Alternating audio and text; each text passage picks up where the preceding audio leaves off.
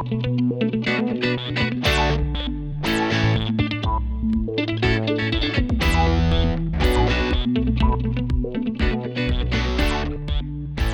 pessoal! Está no ar mais um podcast Descobrindo Carreiras.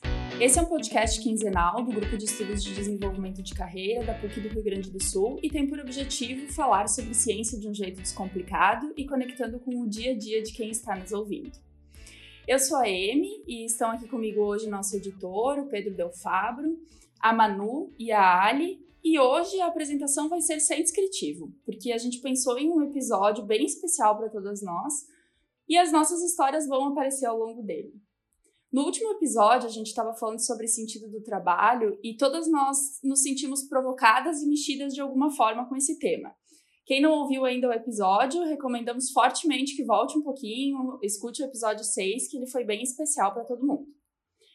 E aí, a partir desse episódio, a gente começou a fazer alguns ganchos e a Ali lembrou de uma matéria, de um texto que saiu no volume 535 da Nature, de julho de 2016, e o título era Back to the Thesis. Noites em claros, erros de digitação e desespero. Três renomados cientistas como, uh, contam como que foi o processo de fazer a tese deles. E a gente está falando de nome de peso na ciência, né? Para quem, não, quem quiser conferir, a matéria é super legal porque mostra que por trás desses grandes pesquisadores tem pessoas e construir uma tese é um processo com aprendizados, com várias coisas que a gente pode tirar para a nossa vida.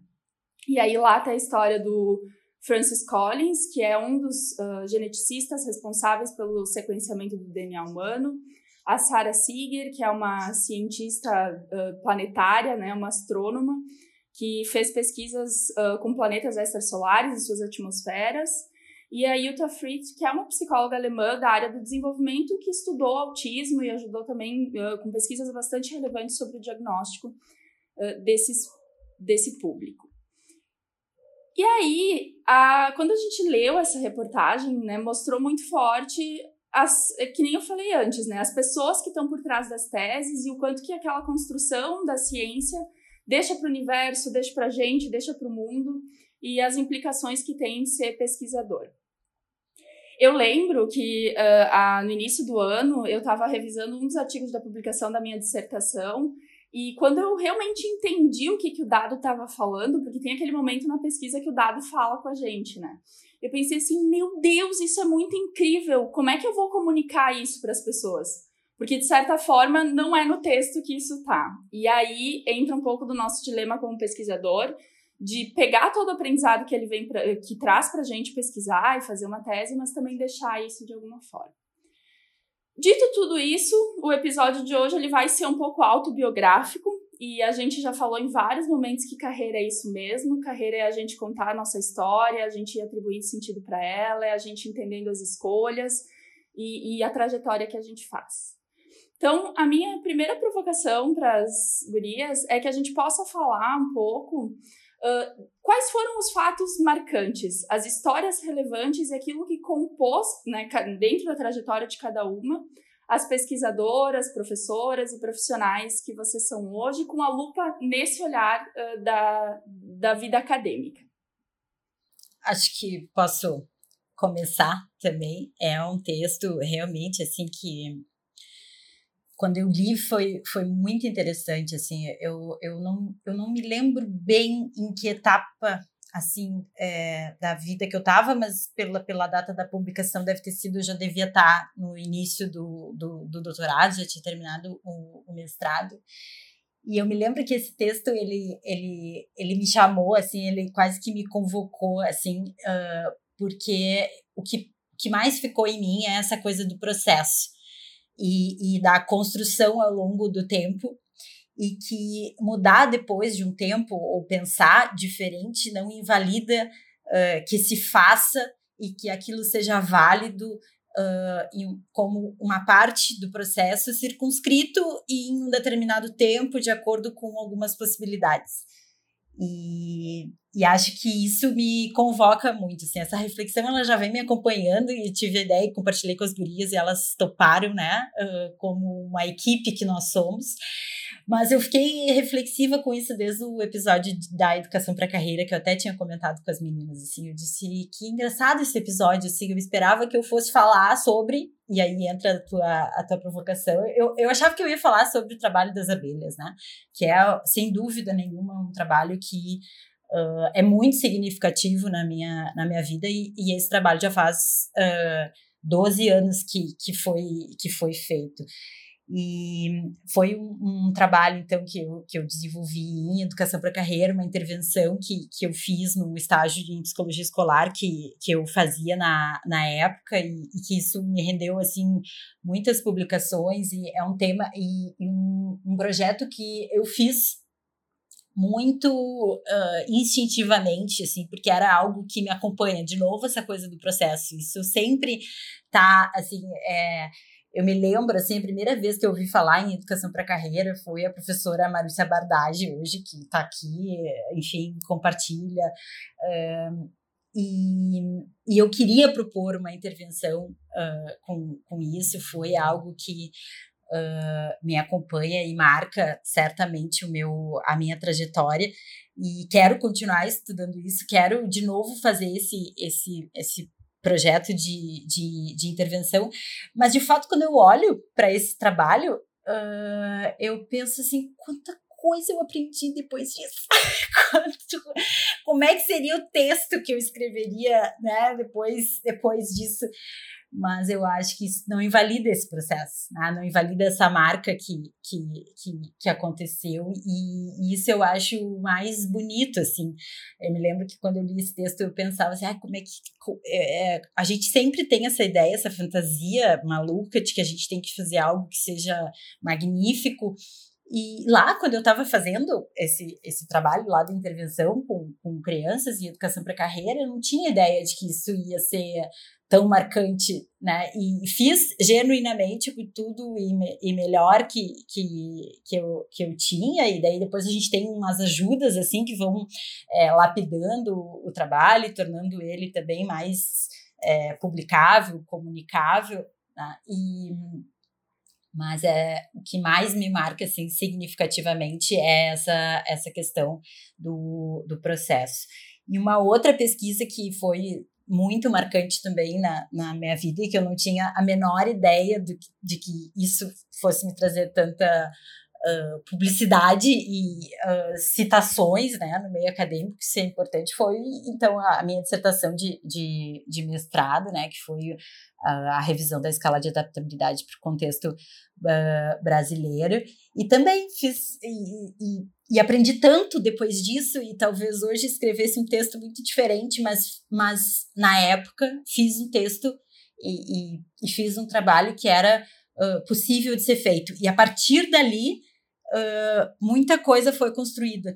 Né? Então essa marca assim é o que me é o que me convoca e acho que é tão bom assim quando a gente vive aquilo que a gente também estuda e aquilo que a gente faz e acho que é por isso também que a gente está aqui né nesse JetCast. Ali, uh, antes de eu falar, assim, conta para o pessoal, acho muito brevemente o que, que foi o projeto das abelhas, né? Boa.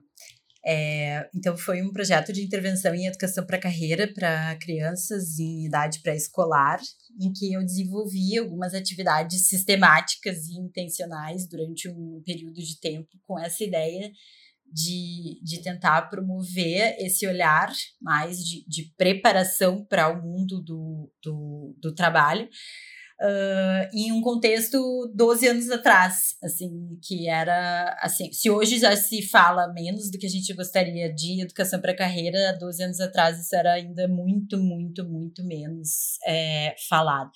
E a ideia muito mais foi é, proporcionar atividades para as crianças de acordo com a etapa do desenvolvimento que as crianças estavam, no sentido de discutir né, papéis de trabalho, o que, que é trabalhar, qual era o trabalho das crianças, elas conhecerem o trabalho trabalho à volta da escola, um, à volta da comunidade, elas terem uma experiência de, de trabalho. Eu fiz uma metáfora daí, então, e por isso se chama assim, com a Sociedade das Abelhas, a partir de um filme, chama Bee Movie, e esse trabalho está uh, publicado e, e, acho que seria legal a gente deixar também as referências, talvez, das pesquisas que a gente fosse falar no, no, no episódio, porque eu acho que isso também uh, ajuda mais a fazer sentido, assim, para os bastidores do que a gente vai falar e o resultado que, que, que isso teve. Obrigada, Ali. Uh, eu vou eu vou tentar contar. Eu estava tentando pensar quando a gente recebeu o desafio, né, da M, da Ali, enfim, de escolher uma, uma publicação uh, para poder falar a respeito. Eu fiquei em dúvida desde o início entre duas. Né? E eu vou falar, acho que um pouco mais de uma delas. Eu, eu sei que eu estou enrolando e está parecendo que eu não vou falar de nada, né? Mas eu vou falar de uma delas que tem a ver muito com a minha trajetória e a minha formação como pesquisadora, né? Para isso, vou dar uns passos atrás e contar como é que eu entrei nesse mundo louco, que foi mais ou menos assim. Eu sou filha de uma greve, né, eh, enquanto psicóloga. Então, eu fui estudante da Universidade Federal do Rio Grande do Sul e eu entrei, passei no vestibular num momento de greve. Então, o primeiro semestre de faculdade, que era para ter começado em março, começou em junho. E durante esse tempo eu fiquei em casa e eu já não sabia mais o que fazer, porque eu não passei no vestibular direto saída do ensino médio. Então, eu já estava um ano estudando e fazendo cursinho para me preparar e ainda tinha esse atraso por conta da greve. E a minha mãe tinha acabado de acabar o doutorado. E por conta disso, o orientador da minha mãe de vez em quando ligava lá para casa para dar uma cobrada nela e ver como é que estavam os artigos e como é que estavam as publicações e a versão final da tese e tudo mais. E numa dessas ligações, o William Barbosa Gomes, que, que foi o orientador da minha mãe, uh, perguntou como é que eu estava. E ela disse: Olha, tá bem, mas tá aqui enchendo o saco, porque passou no vestibular e não começam as aulas. E aí ele disse: Ah, então manda ela para cá. E aí eu fui né? Eu tinha 17 anos e antes de começar o curso de graduação em psicologia, eu caí no grupo de, do, de fenomenologia e história da psicologia do William, que era o LAFEC. E nessa época, a Mariane Lima estava lá, a Mônica Esparta estava lá, o Adriano Jardim estava lá. Para quem está ouvindo, talvez não conheça todos esses nomes, são pesquisadores que hoje são professores em Universidade Federal ou estão colocados em ser. A Mônica colocada num serviço de atendimento uh, de orientação profissional. Então, eram pessoas que hoje eu olho e, e continuo admirando. Né? Já admirava quando eu cheguei e continuo admirando. E nessa época, uh, eu só consegui entender o, trabalha, o trabalho do Adriano Jardim e o da Mônica. Né? A, a Mariane falava sobre self dialógico e self semiótico e para mim essas duas palavras não faziam nenhum sentido, né? Mas eu comecei no grupo e estava se falando disso e eu tinha que aprender sobre isso. E com o tempo eu fui entendendo que isso tinha a ver com um processo de refletir sobre si, né? De, de poder ter conversas consigo mesmo e, e, que essas conversas que a gente tem com a gente mesmo podem ser sobre estar tá de dieta e querer comer um bolo, ou podem ser sobre se eu saio, se eu não saio do emprego, elas são muito importantes, elas nos acompanham uh, por toda a nossa vida e, e por boa parte do tempo que a gente está acordado. Né? Então, os primeiros trabalhos de pesquisa que eu fiz uh, têm a ver com isso. E, e, acho que é interessante eu contar essa história, porque assim que eu pude, né, o, o William, então a minha mãe abriu a porta, uh, o William me deixou entrar e eu fiz questão de continuar dentro do mundo da pesquisa, porque era muito diferente de todo o resto, e eu me achava muito diferente das outras pessoas, então estava super legal estar tá lá e falar de coisas difíceis que eu tinha que me esforçar muito para entender. E, e aí, uh, a, a coisa de poder ser membro de um grupo de pesquisa também permitiu ser bolsista de iniciação científica. Na época, a bolsa eu acho que era 400 reais ou alguma coisa desse tipo. E, e, foi o primeiro dinheiro que eu ganhei na vida, né? E eu ganhava esse dinheiro e guardava esse dinheiro com muito amor e carinho, sem saber muito o que, que eu ia fazer com ele depois. E foi mais ou menos ali pelo terceiro ano de faculdade, então, né, eu estava todo esse tempo como bolsista e aí trabalhei em pesquisa com adolescentes, em pesquisa com self-dialógico, uh, e acho que foram só essas duas em três anos, porque pesquisa é um treco que demora muito tempo para a gente conseguir fazer acontecer. E aí uma colega no terceiro ano de faculdade, depois de eu ter feito estágio de psicopatologia e quase desistir do curso de psicologia, uma colega me lançou a proposta: vamos viajar para fora?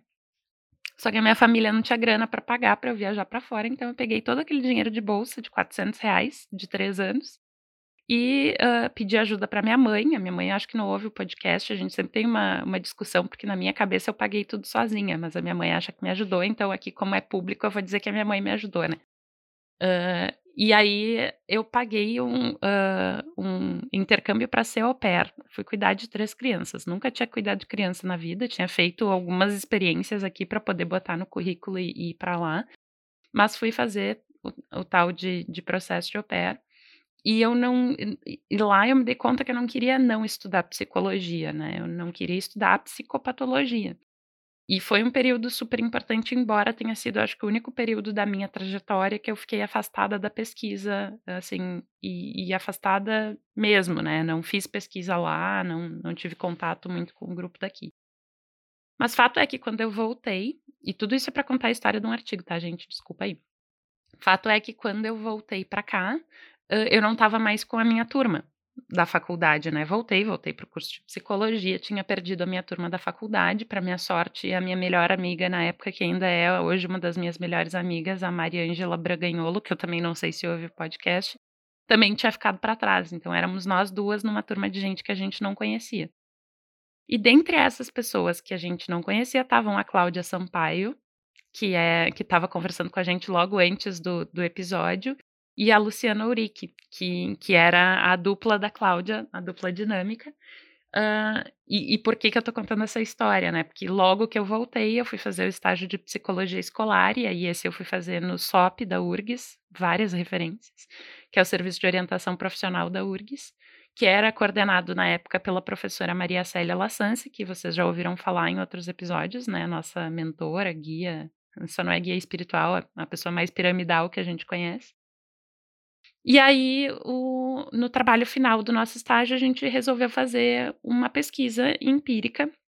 E essa pesquisa tinha por objetivo ver como é que as pessoas que, que tinham passado por processo de orientação profissional no passado viam essa experiência anos depois. Né? Então, a gente estava querendo entender como é que as pessoas ressignificavam a experiência de, de ter feito orientação profissional.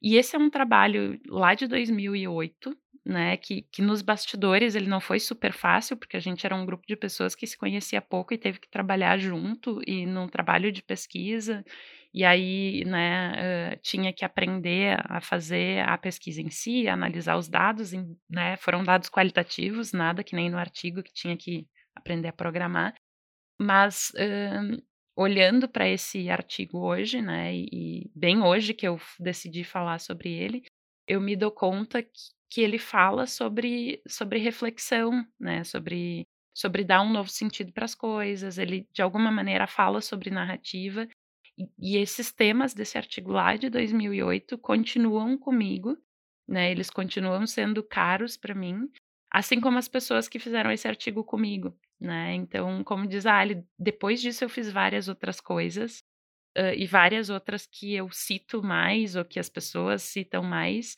uh, mas talvez eu não tenha feito, né, com pessoas tão importantes num momento em que era importante fazer isso.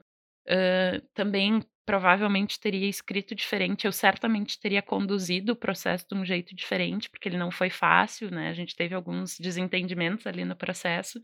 E hoje eu acho que eu saberia levar do, de um jeito muito melhor, né? Mas, uh, enfim, acho que essa é a história que eu quero contar, e, e, aí depois a gente pode falar mais, né? Então, depois disso, eu nunca mais parei de fazer pesquisa. E, e seguir fazendo, né, com essas, com nenhuma dessas pessoas eu pesquisei de novo, né, todas elas foram referências para mim para outras coisas. Eu tive depois, na, né, por conta de, de coisas que acontecem na vida.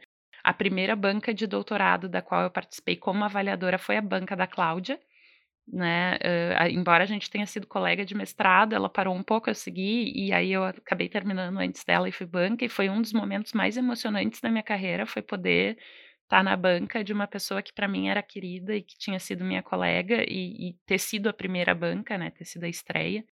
Então, acho que uh, o resumo dessa história que eu estou contando é que a carreira acadêmica ela também é feita de encontros e desencontros, né? A gente não faz nada sozinho E, e assim como eu pesquiso reflexividade, para mim ela é um, uma característica que é fundamental para a gente ter uma carreira de pesquisador significativa e saudável, mesmo que a gente não tenha fator de impacto. Manu, tu quer dizer o que é reflexividade?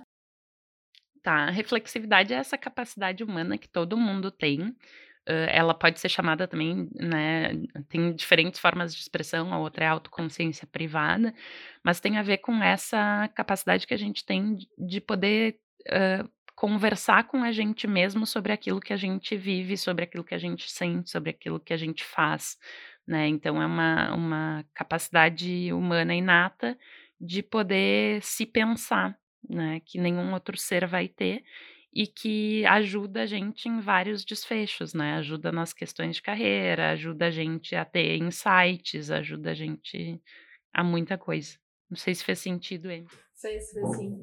É, é, engraçado porque também não, talvez a narrativa que eu estava pensando em contar da, da, das minhas pesquisas, ela foi reconstruída com a fala de vocês, assim. E, e, é muito legal ver esses encontros, né? Porque a, quando a Ali falou do projeto das abelhas, eu conheci a Ali, a Ali do projeto das abelhas, né? Isso foi em 2010. E a Cláudia, que a gente mencionou aqui, que está visitando a Ali hoje em Portugal, uh, foi a pessoa que me apresentou a Ali do Projeto das Abelhas, assim. Eu entrei na, no grupo da Maria Célia e como um estágio, eram aqueles estágios que não eram nem práticos, era estágio, não me lembro como é que era o nome disso. Observacional. Observacional, isso. E aí eu tinha para mim essa coisa né, de ser psicóloga organizacional, e como não tinha muita ênfase disso no currículo da, da UFSC, que foi a faculdade que eu me formei, eu pensei, bom, eu vou trabalhar com psicometria e vou trabalhar com carreira, porque acho que isso é o que está mais próximo de psicologia organizacional que eu consigo ter na, na faculdade. E aí eu fui parar no grupo da Maria Célia. E a Manu eu não conheci no grupo da Maria Célia, né? A Manu veio depois porque ela fazia parte do grupo do William lá da, da fenomenologia. E, e, eu gostei daquilo, assim, eu eu acho que, uh, não sei, eu nem, eu nem tinha noção do que, que era educação para carreira, por mais que eu tivesse no estágio lá, acho que, que nem a Manu disse, né, quando a gente entra na faculdade, a gente tem que desenvolver toda uma competência do, do entender o vocabulário por trás das coisas que a gente tem e tal. Tu vai entender o conceito, a teoria, depois de um tempo, assim, né, então eu ainda não tinha uma visão grande mas me dava um bem-estar estar tá estudando aquilo, me dava um bem-estar estar tá naquele grupo. E aí eu lembro de uma das falas da Cláudia, numa das aulas que ela deu, comentando que carreira era essa, essa, uh, essa coisa de juntar passado, presente e futuro. E logo depois veio a, a fala da Ali, em que ali eram com crianças e era uma intervenção no presente, onde elas tinham oportunidade de explorar, onde elas tinham a oportunidade de, de atribuir sentido, mas que para mim essa coisa da, dessa essa linha do tempo ficou muito clara na intervenção que a Ali mostrou, assim, né? E, e eu disse, gente, dá para começar em qualquer idade, dá para formar pessoas né? Acho que, que aí falei do gancho do termo reflexividade, assim, né? Dá pra, dá pra gente ajudar as pessoas a entenderem como elas pensam e a partir disso fazer coisas diferentes, assim. Uh, e, e, esse foi um ano bastante marcante para mim, porque estando em contato com todos esses conceitos, eu me dei conta que alguma coisa na minha trajetória, por mais que eu gostasse de estudar, por mais que eu tivesse envolvida com muito projeto legal, alguma coisa estava desencontrada, né? E aí o nosso episódio de sentido fala muito sobre isso. Eu sentia que eu precisava alguma coisa diferente. Eu sentia que eu estava muito imersa na academia, mas que eu estava com pouca clareza do que, que eu ia fazer com tudo aquilo, assim. E aí, que nem a Manu, resolvi dar uma, uma, parada geral e fiz um intercâmbio, que eu sempre digo que foi um intercâmbio de vida, não um intercâmbio acadêmico, assim. Uh, que foi esse, essa viagem para fora, para dentro, né? Para mim me encontrar e eu entender todas aquelas coisas que eu estava vivendo academicamente uh, dentro da identidade do que eu estava construindo de mim mesma, assim. E aí, hum, é engraçado, a Manu se justificou, diz, ah, parece que eu vou falar um monte de coisa, não vou falar o que a pergunta está estimulando, mas acho que a gente aprendeu aí atribuindo sentido para nossa história, né? Então a gente faz esse contexto para, acho que também para se convencer de algumas coisas. Mas enfim, no intercâmbio eu acabei tendo a oportunidade de trabalhar, uh, trabalhei em restaurante lá, e eu me deparei com duas realidades diferentes, que foram os dois empregos que eu tive, e que foi depois o que motivou toda a minha trajetória, né, a, a, o direcionamento das pesquisas que eu fiz, assim, depois.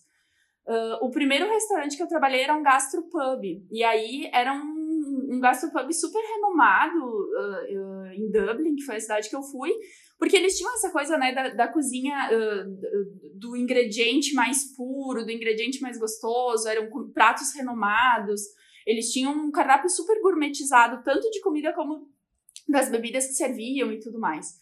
E eu me identificava demais com essa lógica por trás, né, da, do, do, que estava no, no, no, da proposta do restaurante.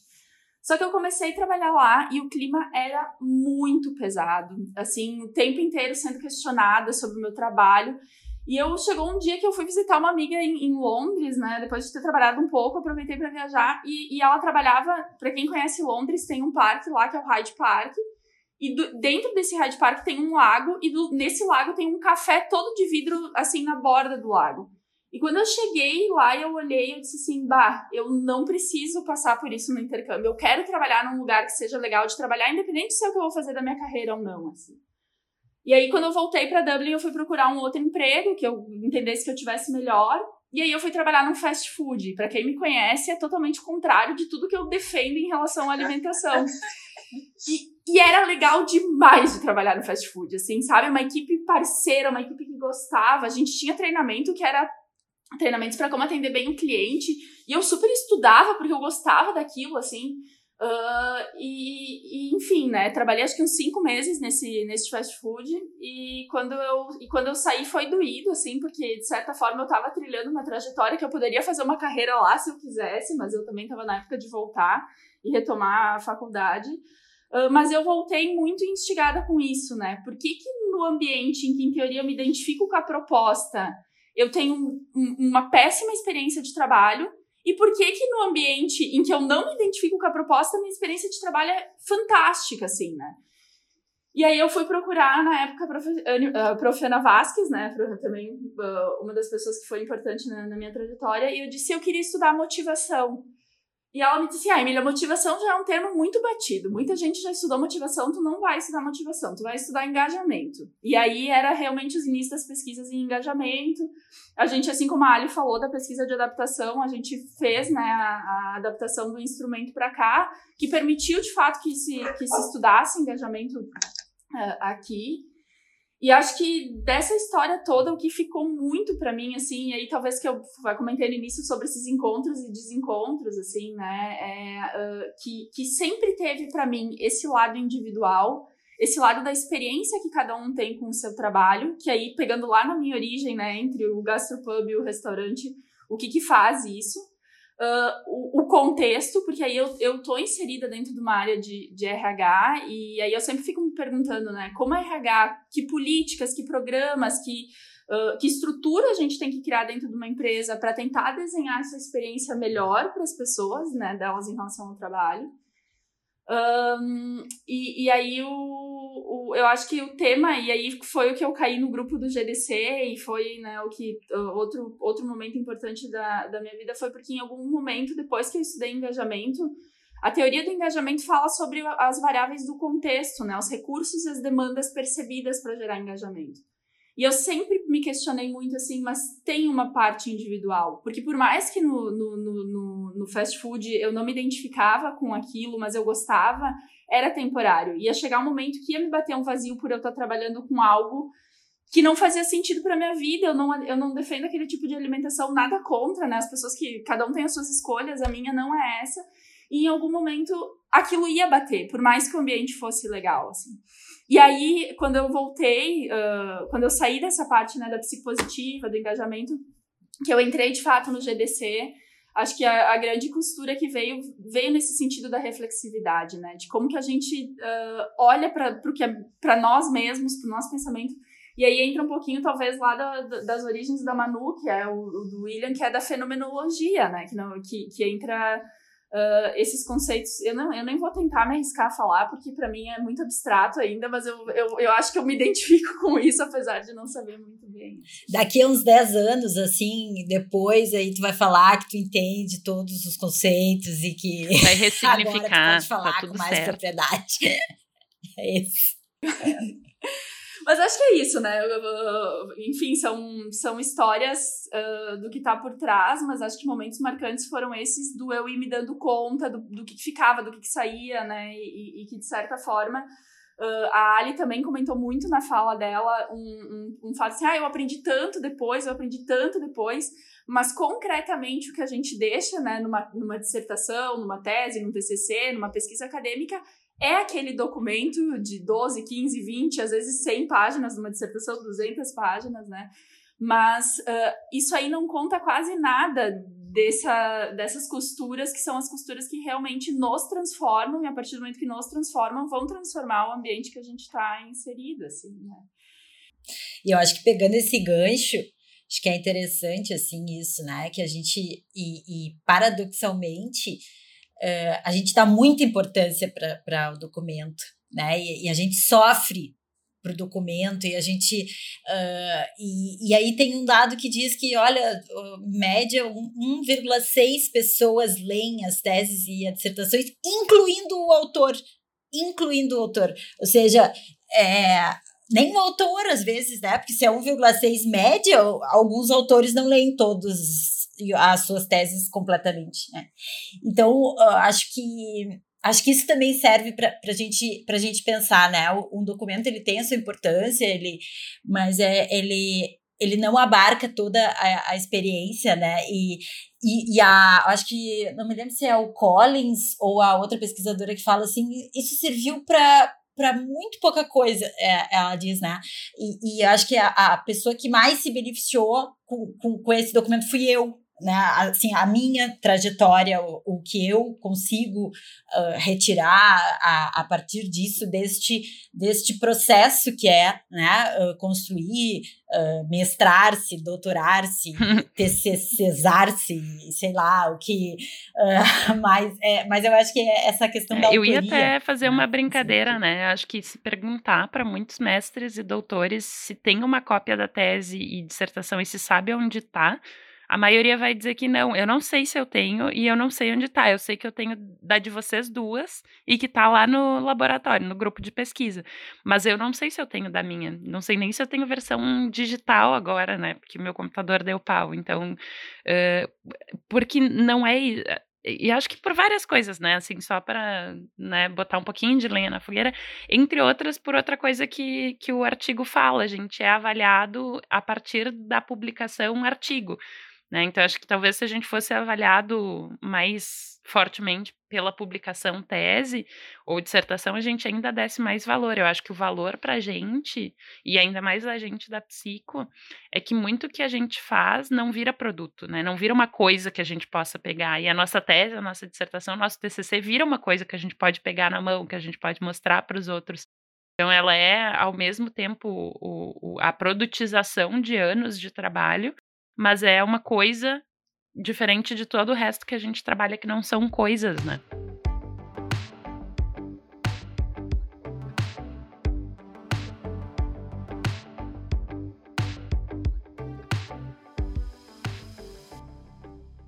A Yuta Fritz, que é uma das, das autoras, uh, que, das pesquisadoras que estava ali, ela, ela mesmo fala no final, assim, né?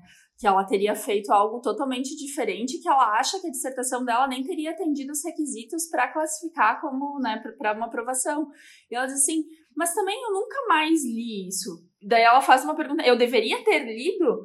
Tem tanta coisa mais interessante para eu ler, né? Aí, uh, e, e, acho que, que isso que, que a gente está falando agora entra um pouco também do, do próprio propósito do Jetcast, de uma coisa que a gente defende muito, né? Que é uh, a, a, a, a capacidade de transformação que a ciência tem para nós e para quem a gente está perto. Porque isso que a Manu comentou, assim, né? Eu não tenho dissertação, o produto não é tangível, eu não.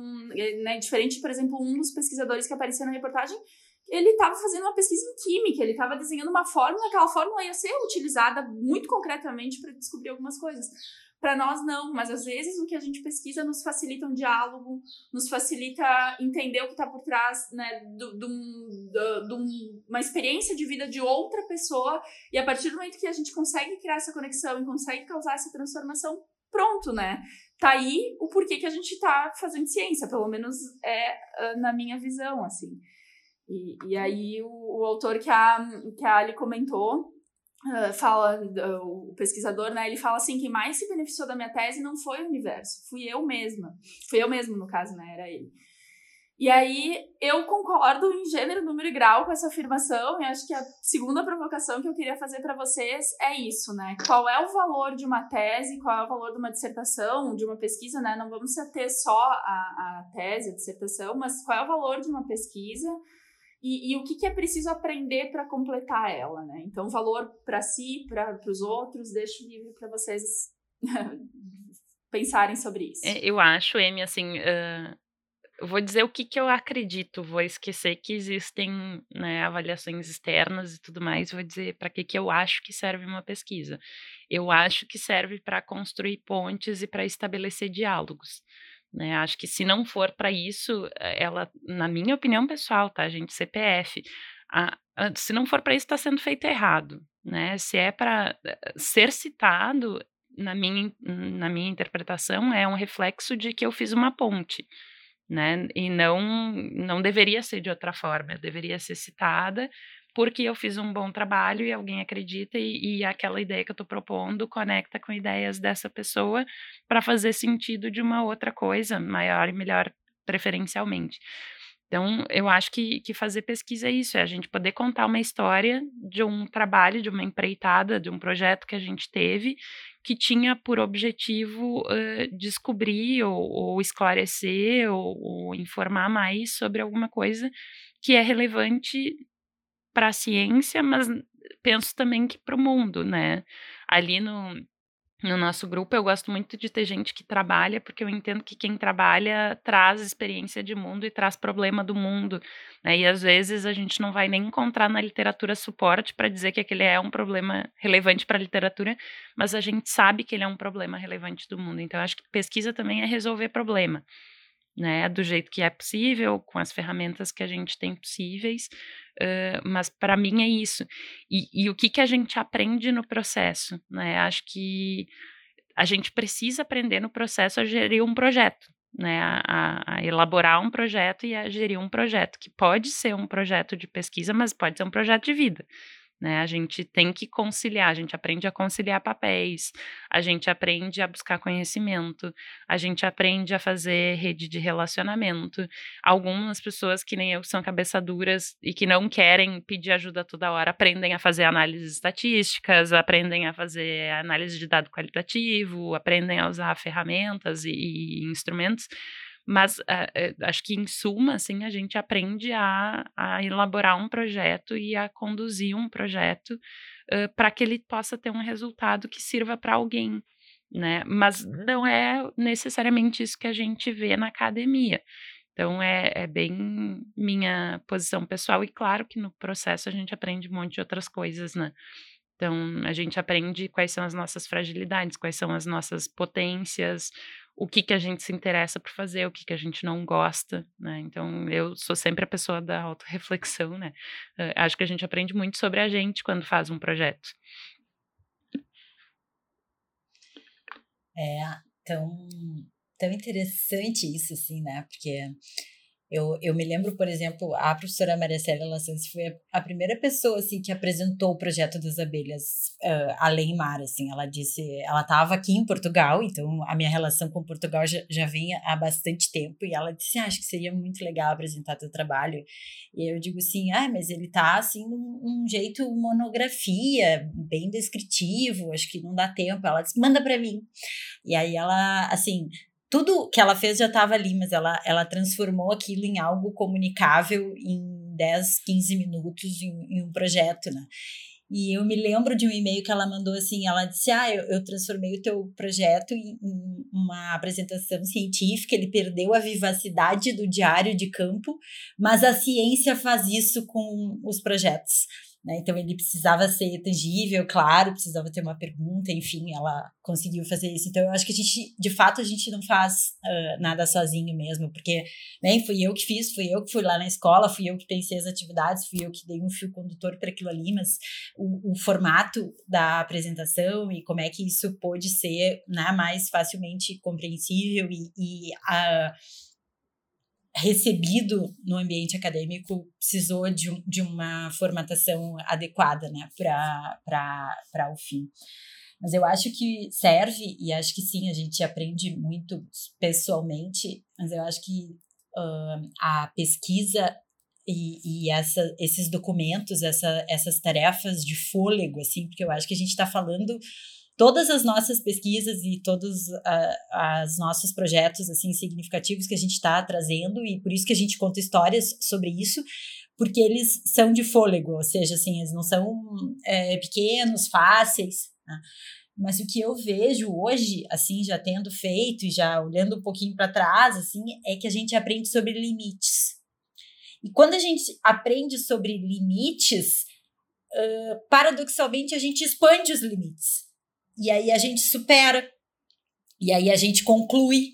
Não necessariamente a melhor versão que a gente poderia fazer, ah, mas uma versão que é possível, que é honesta, que, que ela tem um início, meio e fim e que nada é permanente. Né? Assim, a gente pode a gente pode voltar para o texto quantas vezes a gente quiser e a partir daquele texto ali a gente poder uh, aprender muito mais, poder dar um salto à frente, poder uh, argumentar com aquilo ali, retirar e, e, a partir disso pensar outras, outras questões, né? Então eu acho que tem sim um, um componente é, de individual, uh, e, mas acho que também é isso, assim, o que, que eu falaria para os outros é não vai ser o que eu o que eu falo hoje, já tendo feito esses trabalhos de mais fôlego é uh, não vai ser o trabalho da tua vida, mas é um marco importante. É, é algo que precisa uh, de uma imersão, de, de um esforço, de um, de um fôlego, mas certamente talvez não seja a tua obra-prima, que eu acho que é muito o que o texto traz, assim, né? Tenho tantas outras coisas mais interessantes, tenho tantos outros projetos, tenho tantas outras coisas que me chamam, por que, que eu vou lá voltar e vou ler minha tese? Mas a tese parece que ela é um fim, ou, ou a dissertação, mas ela também pode ser vista como um começo, né? que, que nos autoriza a avançar. Estava ouvindo vocês, assim, para mim, limite foi o que eu aprendi. Né? Muito concordo com a área, assim, né? Com muita dor, né? Aprendi no, no mestrado. Mas eu também eu vejo muito isso que a Manu falou de resolver problemas, assim, né? Acho que a gente, em vários momentos, a gente uh, se para, uh, dependente do lugar que eu tava, da onde eu tava pesquisando, quem tava me orientando, o que, que eu tava sendo estimulada, sempre uh, o exercício do pensamento crítico, né? O, o exercício do porquê que eu tô falando isso, da onde isso está vindo, para onde isso vai. Então, eu acho que a ciência, ela te dá essa fundamentação em cima daquilo que, em que tu tá respaldando, né? E a partir do momento, a Manu marcou muito, ah, é, eu, CPF, eu, CPF, a gente tem essa preocupação em mostrar, olha, isso é o que eu penso, mas a ciência fala isso ou não fala.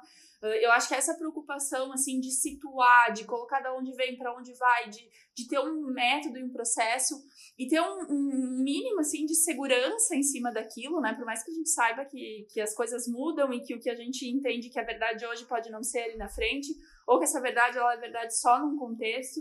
Mas, enfim, acho que a ciência permite isso, né? E a partir do momento em que tu se coloca nesse, nesse mundo e que tu tenta buscar, eu acho que aí entra o entender os limites, assim, né? Porque tu começa a ver que por mais que tu te esforce, tu nunca vai dominar todos os conceitos que estão por trás de um fenômeno. Na psicologia, tudo é associado com tudo, né? Acho que tem um estatístico ali da, da PUC que fala muito isso, né? Ah, tudo, tudo se relaciona com tudo, né? Se aumentou motivação, aumentou bem-estar, quando vê, tem um monte de desfecho positivo em relação a isso. E, e o que que tá causando, o que que tá indo, e aí às vezes fica meio nublado, né, o, o a, a pureza por trás do, dos conceitos, assim.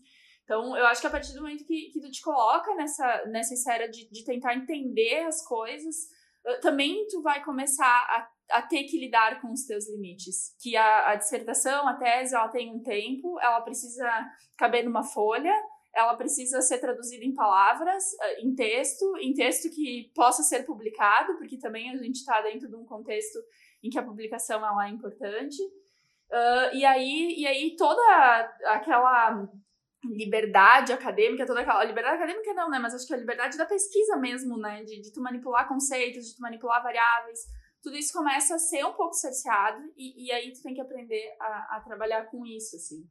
Uh, e eu também, é, de novo, né, vou trazer um pouquinho de uma, de uma vivência particular. Uh, no dia que eu defendi o mestrado, um, eu, enfim, o Thiago, que é um dos nossos colegas, ele falou uma frase que ele disse assim: a banca é só para te ser humilhado, né? E, e, e, acho que, eu não sei se vocês já ouviram ele falando, mas ele fala: ah, gente, depois que tu já trabalhou tudo, a banca é só para te ser humilhado. O trabalho duro já foi feito, assim. Uh, e eu acho que por mais que o, o, o texto sim tinha críticas, né? Eu, eu fui pegar aquele texto um ano depois, eu pensei, meu Deus, não era nada disso que eu queria ter falado, uh, mas enfim, né? Pro momento em que, tá, que eu terminei, foi o que eu consegui fazer.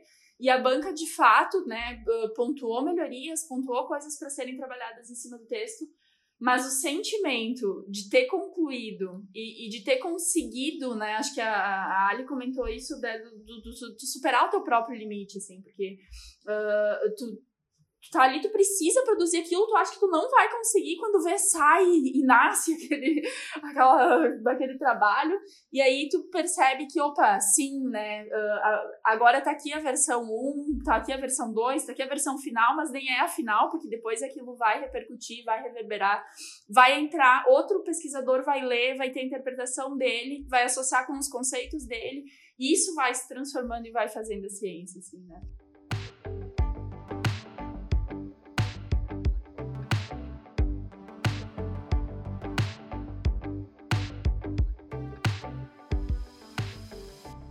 O que eu queria perguntar para vocês também, assim, para a gente discutir um pouco, uh, tem a ver com o que, que a gente pode, né, partir das nossas experiências, das nossas trajetórias, deixar para as pessoas que estão nos ouvindo hoje e que pensam em carreira acadêmica ou que estão no, no, mundo acadêmico.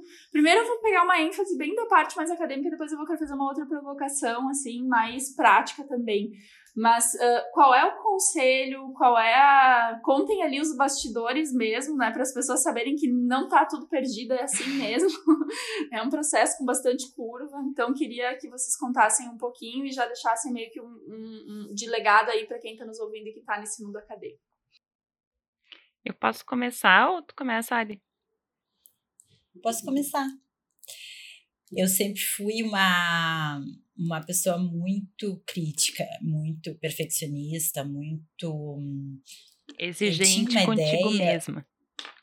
Exigente comigo mesma e não sei, tinha uma fantasia assim, que eu não sei bem de onde é que eu tirei isso, que que a primeira versão de alguma coisa já tinha que ser maravilhosa, assim. E muitas vezes isso emperrava o processo muito, assim, era era muito difícil muitas vezes, né?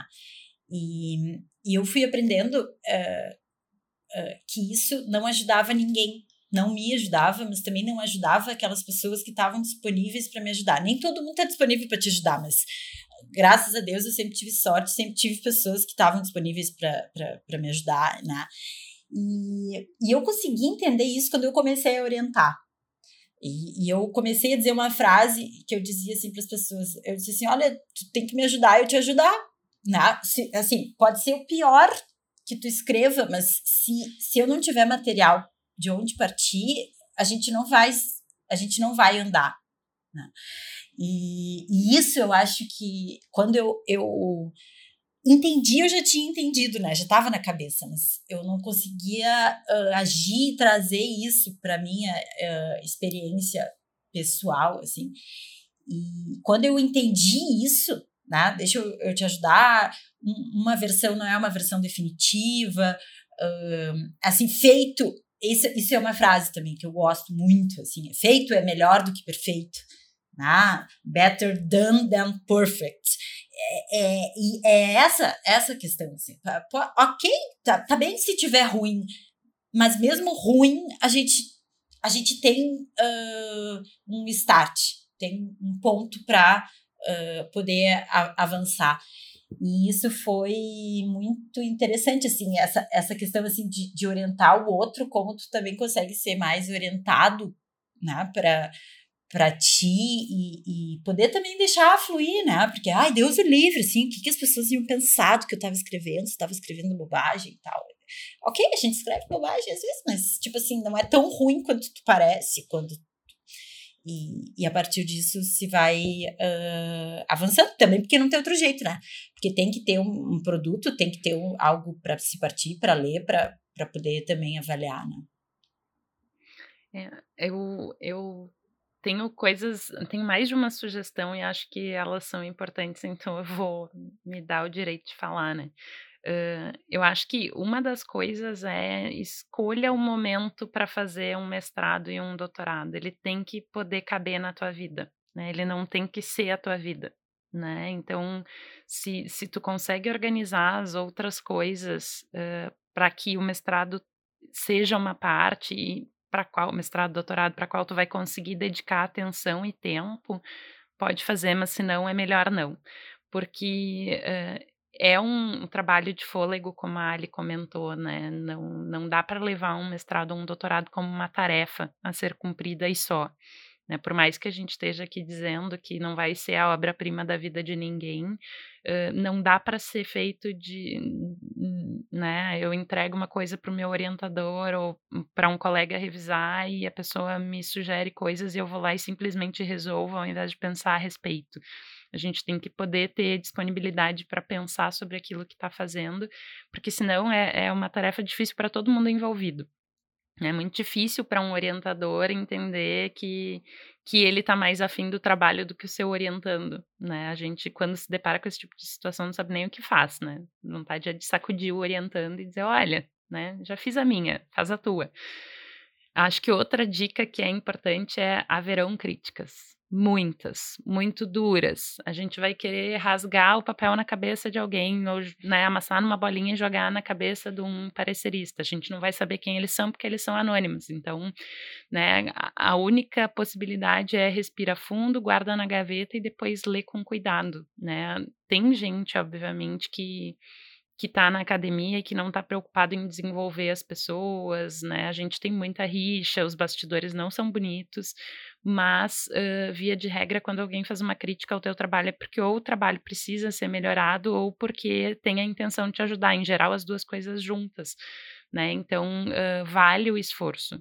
Né, e vale o esforço dedicado. E, e para dar um exemplo, né, eu, eu adoro, a parte que eu mais gosto hoje uh, do trabalho como pesquisadora é orientar alunos, mas também é responder parecerista. Né, quando as pessoas vão lá e dizem que meu trabalho não tá bom e eu quero mostrar por que, que ele tá bom, e aí eu faço um baita de um esforço, uh, mas eu só consigo fazer esse esforço porque alguém me disse que alguma coisa não estava bem. Né? Nem sempre isso funciona super bem. Teve, já tive experiências de reler um artigo para preparar uma apresentação e me dar conta que eu tinha escrito coisas que não faziam sentido, mas eu acho que eu me puxei tanto no argumento que o parecerista acreditou no que eu estava falando e o que eu falava não fazia sentido. E aí, quando eu olho o produto final, eu penso: o que, que era para estar tá escrito aqui que eu não sei? Né? Então, acho que também seja bom, mas não seja bom demais. nisso, porque pode ser que fique falando sozinho, né? Então acho que essas coisas de, de se dedicar, de estar tá ali, de escolher estar tá ali, acho que é muito importante isso, senão não tem por que fazer. Eu percebo assim, né, o que a gente falou hoje é um pouco do, da transformação que essas pesquisas causam na gente e nos outros. Então, acho que os conselhos tanto da, da Manu como da Ali uh, super cabem também. E, e eu, por, e eu sou a mais nova e, e, mais inexperiente aqui do, do grupo, porque eu, eu tô só na dissertação, né? Quem sabe um dia vem a tese por aí.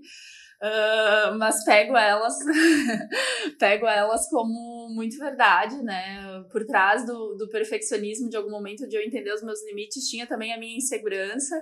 E aí eu acho que, que esse lado da, que a Manu trouxe, assim, escolher estar tá ali, entender que, o, que o mestrado, o doutorado, ele tem que caber na tua vida, né? Uh, porque sim, ele vai exigir, porque sim, ele vai ter outras coisas. E para mim, hoje, assim, uma das coisas que eu, uh, que eu penso também é. Acho que é um conselho que eu já ouvi de vários. Vocês já falaram, talvez, né? Eu já tenho ouvido de outras pessoas e talvez seja o momento de eu começar a falar ele também. Que ninguém sabe mais da nossa pesquisa que a gente mesmo, assim, né? E, e acho que a, a, a grande cilada é que às vezes a gente tenta fazer com que o nosso argumento seja verdade pro orientador, seja verdade para a banca, seja verdade para e, e, cada um tem a sua o seu viés de pesquisa, né? Cada um vai pegar um recortezinho da ciência e vai mergulhar fundo naquele recorte. E acho que quando a gente faz esse movimento de tentar convencer o outro de que o nosso argumento ele é o argumento verdadeiro entre aspas, né? Isso isso nos causa às vezes um conflito porque o, porque na verdade a ciência ela é feita de costuras. Eh, a, a tua pesquisa vai conectar com outra, com outra, com outra, com outra, e isso vai formar o, o campo de conhecimento. Então, acho que se apropriar, entender que sim, aquilo que eu estou pesquisando é importante, é relevante. Eu não vou aprender tudo de estatística, porque existem estatísticas para isso, eu não vou aprender tudo, mas o conceito em que eu resolver mergulhar, e aí acho que isso que a Manu diz, assim, escolhe aquele conceito, porque vai ter aquele momento Uh, em, que, em que tu vai ter que colocar a opinião crítica em cima dele, que tu vai ter que colocar o, o, o, que, tá, o que não tá dito ainda, que tu vai ter que olhar com uma luz diferente para aquilo. E só se tu tiver uma relação boa com ele, vai sair alguma coisa boa disso, assim, é o sentimento que eu tenho, né? Então, Uh, acho que a Ali falou um pouquinho do perfeccionismo, eu vou falar um pouquinho da insegurança, né? Para quem se sente inseguro em relação, será que o que eu tô pesquisando tá certo? Será que o que eu tô pesquisando. Se tu tá pesquisando, algum conhecimento tem por trás, se der errada a, a, né, a hipótese não for confirmada, é ciência também, né? Refutar uma hipótese, aquilo que tu acreditava um monte antes não se provou verdade. Que bom que tu pode questionar, que bom que tu pode desenvolver um conhecimento diferente, né? Então, acho que é confiar que o que se conhece é o que precisa ser conhecido naquele momento em que está se fazendo a pesquisa, assim.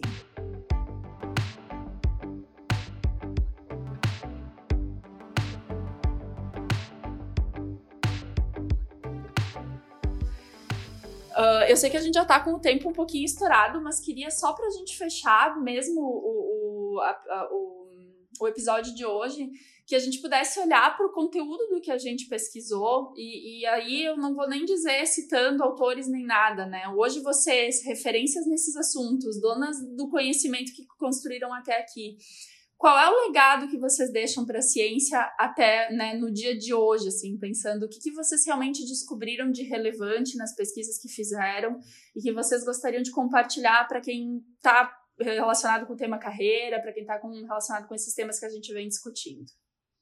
Emi, eu vou falar, eu acho que desse artigo que, que eu escolhi, e acho que ele representa bastante bem, inclusive, o nosso episódio de hoje, né? Então, nesse artigo, a gente procurou entender como é que as pessoas ressignificavam a experiência de orientação profissional. E ressignificação tem a ver com a capacidade da gente refletir sobre um acontecimento que a gente vivenciou, dar para ele um significado que pode ser igual ao que a gente deu lá na época em que ele aconteceu ou diferente por conta de todas as vivências que a gente teve. E quando a gente conversou com pessoas que tinham passado por orientação profissional, e já que a gente está falando de, né, o nosso podcast é um podcast sobre carreira, o que a gente descobriu foi que dá oportunidade para as pessoas para falarem de novo sobre uma experiência passada, só isso já fazia com que elas pudessem refletir sobre essa experiência e dar para elas significados às vezes muito maiores do que aqueles que elas tinham dado naquele momento.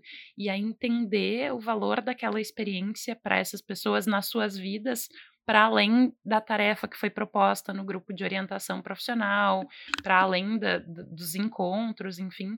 Né? Então, uh, foi uma intervenção que ajudou as pessoas a se darem conta de competências e de conhecimentos que elas desenvolveram lá e que puderam transferir para outros momentos das suas vidas. E acho que, óbvio, essa não é a grande obra de toda a minha carreira, mas eu acho que ela fala de várias outras coisas que eu fiz depois, né? Então, no mestrado eu fui estudar estilos reflexivos e comportamentos e atitudes de carreira contemporâneas, e aí também entendi que diferentes formas da gente pensar sobre si, sobre a sua carreira, vão uh, resultar em diferentes comportamentos e atitudes. No doutorado, eu fui tentar entender por que, que as pessoas saíam do emprego, e, de novo, a coisa da reflexividade aparece como uma coisa que vai ajudar a tomar uma decisão de sair voluntariamente do emprego. Então, acho que essa.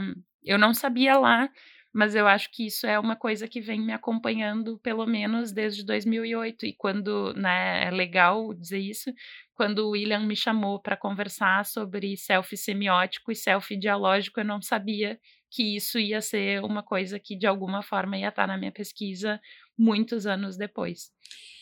É tão interessante isso, né? Porque a gente a gente vai se tomando por temas que têm a ver também com a gente e que, e que nos convocam de, de alguma maneira, né? Então, esse ciclo, assim, acho que lá em 2008, o artigo da, da Manu, acho que é, de alguma maneira, é o que a gente está fazendo hoje, né?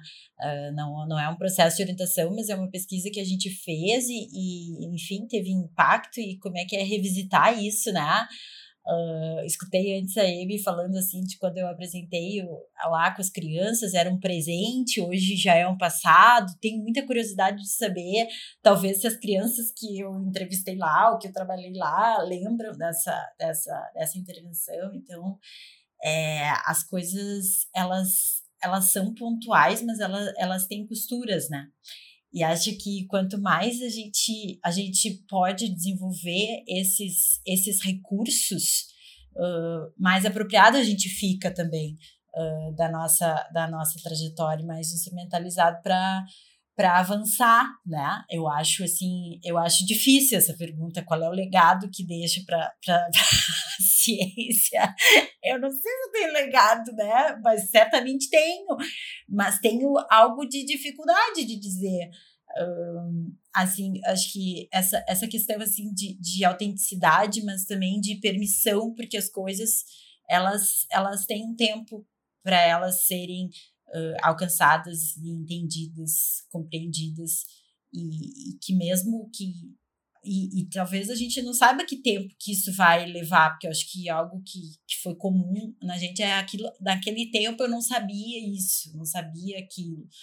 Uh, e depois, enfim, fomos né, aprendendo e, e relendo e, ressignificando, mas que muitas vezes uh, o fato de a gente não saber uh, não impede que a gente faça o que é possível naquele momento. Né? Então, acho que o legado é, é, é isso, assim. Uh, talvez não vai ser o top da vida, mas para ser o top da vida, tu só vai saber depois que tu fez. Então, continue fazendo. Né? Porque em, em algum momento isso vai ter um reflexo e, e, algum tempo depois talvez a gente vá rever e, e vá voltar e vá poder ressignificar de, de uma maneira que seja né, é, relevante e que a partir daquilo ali a gente possa avançar. É, ali, algum deles, né, alguma das coisas que a gente faz no processo vai ser a top. A gente nunca vai saber que aquela que a gente está fazendo é a top, porque a gente não viu tudo que a gente produziu. Então, acho que isso, né? Alguma, alguma das coisas que a gente fez vai ser muito boa e vai ser muito reconhecida. E mesmo que esse muito reconhecido não seja o índice de citação, seja a oportunidade para falar para quem tu queria, a oportunidade de, sei lá, de iniciar um, um novo projeto, isso pode ser uma coisa top. Eu ouvindo vocês, assim, né? Claro que, que é diferente a, a, a o ponto de vista vista de quem escuta e, e, de quem fala e produz esse conhecimento, mas acho que ficou muito forte para mim uh, na Manu essa questão da construção da identidade a partir dessa, desse movimento né, de autorreflexão e ouvindo a Ali também do aceitar o processo. E, acho que é de entender que são passos, assim, né? Então acho que talvez, pelo menos foi o que bateu para mim. E, e, eu. E aí, das minhas pesquisas também, pensando, acho que vamos, vamos botar o peso do legado, a dica, assim, né? A dica do, do conhecimento acumulado até aqui. Uh, eu sempre tive uh, um olhar bastante né, do individual e do, e do coletivo. A Manu falou do, do, do eu semiótico e do eu dialógico, acho que é isso eu era agência e estrutura, né? Que quando eu fui entender lá os conceitos da Margaret Archer também eu, eu li e não fazia muito sentido. Mas hoje ainda isso está muito presente para mim, né? Tem uma frase do, de um pesquisador que é o Sean que ele fala: não existe carreira sem sociedade. E eu hoje eu diria: não existe carreira sem contexto. Então, ao mesmo tempo em que é preciso sim uh, individualizar, entender a narrativa que cada um está construindo, fazer esse processo de, de um olhar bastante particular da experiência de cada um e como isso está se tecendo.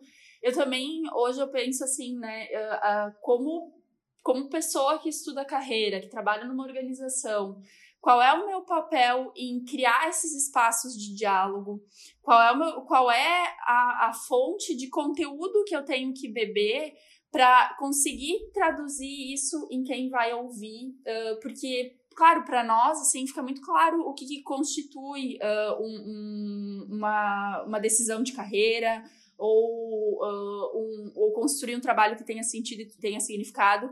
Claro, teoricamente, não que a gente saiba da nossa vida, assim, né? Não que todas as respostas estejam, né, que tá tudo alinhadinho. Mas acho que pra gente a gente consegue entender qual é a importância da autoeficácia, qual é a importância uh, do sentido, qual é a importância da decisão, qual é a decisão de várias coisas que a gente falou já nos outros episódios. Mas como que eu também pego esse conhecimento e, e, e trago ele para a realidade para facilitar com que as pessoas uh, façam as provocações que tem que fazer. Uh, com a linguagem que vai fazer sentido para quem está usando desse conhecimento, não para quem está produ produzindo esse conhecimento.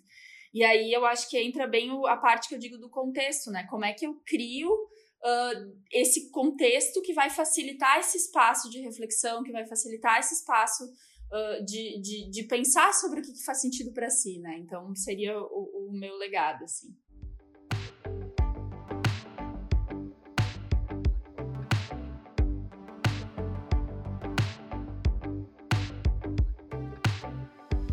Gente, é isso por hoje. Alguém? Se ninguém mais tem algum eu, comentário. Eu, eu quero fazer um comentário final. Uh, o comentário final é assim: se alguém chegou até o final, não é acadêmico e, e, e chegou até o final mesmo assim, uh, dá para ouvir de novo ou dá para tentar pensar sobre isso. A gente falou muito sobre a pesquisa acadêmica, mas isso tudo que a gente conversou, eu acho que se aplicaria super bem a qualquer tipo de projeto.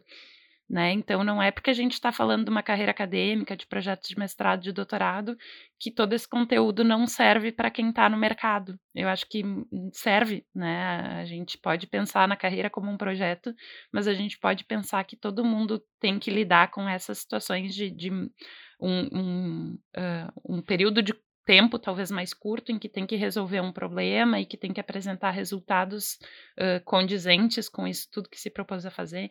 Então, só convidar as pessoas, né, que, que não, talvez tenham ficado na dúvida, ah, não sei se ouço, não ouço, não prestou atenção, estava no carro dirigindo, sei lá o que fazendo, presta atenção no que a gente disse, acho que serve para todo mundo, não só para quem está na academia. É, hoje a gente fez uma, um exercício de narrativa de carreira aplicado à nossa carreira né, acadêmica mas ele pode ser para qualquer uh, carreira.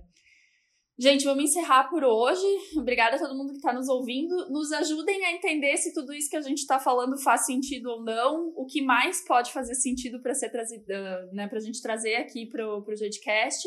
E hoje o nosso canal de comunicação com, com vocês é as nossas redes sociais, o GDC Podcast, ou arroba GDC underline carreiras, é onde a gente tem compartilhado conteúdo, onde a gente tem compartilhado um pouco de pesquisa também, mas ele é um canal também para a gente ouvir. Então, peço que nos sigam lá, que continuem acompanhando o podcast e até a próxima. Até mais. Até!